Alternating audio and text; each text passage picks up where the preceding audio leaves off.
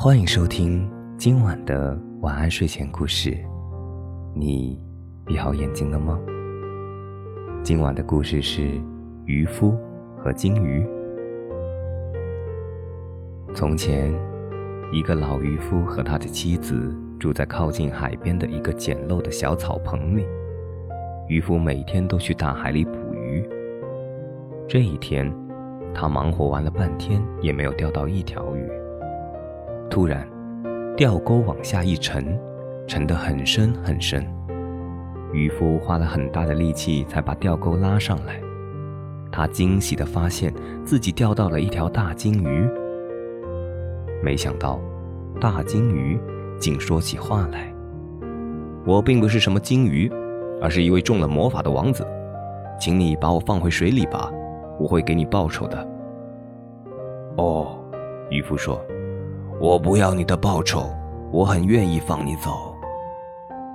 渔夫回到了他的草棚，对老太婆说：“他放走了一条金鱼王子。”老太婆听后大骂渔夫是个傻瓜，让他赶快回去向金鱼王子要一间漂亮的房子。渔夫不情愿地回到大海边，他大声呼喊：“小王子，我老婆想要一间漂亮的房子。”金鱼说：“回去吧，他的愿望已经实现了。”渔夫回到家，破旧的草棚真的变成了漂亮的房子。没过多久，老太婆就对渔夫说：“这房子太小了，你去跟金鱼说，我要住在大宫殿里。”虽然渔夫不是很情愿，但他还是来到了大海边。金鱼听渔夫说了他老婆的要求，便对他说：“回去吧。”他已经站在宫殿面前了。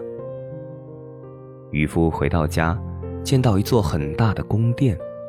第二天，老太婆又对渔夫说：“我为什么不能成为国王，统治这片土地呢？你去找金鱼，说我要做国王。”渔夫实在不愿意去向金鱼提出这样的要求，但是老太婆不依不饶，他也只好硬着头皮来到海边。金鱼听到渔夫的喊声。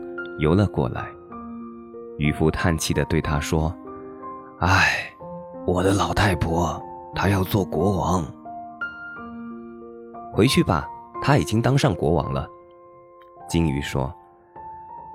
渔夫回去对老太婆说：“现在你当上国王了吧？不再想要什么了吧？”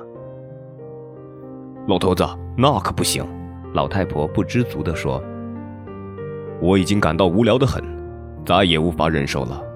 快去找金鱼，我要做教皇。同前几次一样，金鱼答应了老太婆的要求。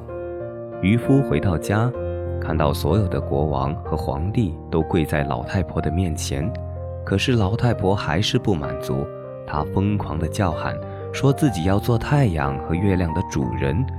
渔夫被迫再次来到大海边。对金鱼说：“老太婆要主宰日月。”这一次，金鱼什么也没说，尾巴在水里一划，游进海里去了。渔夫回去见老太婆，发现她前面依旧是那间旧草棚，老太婆坐在门槛上。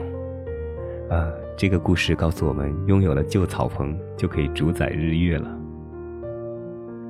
好了，今晚的故事就讲到这里。我是大吉。一个普通话说得还不错的广东人，晚安，好梦。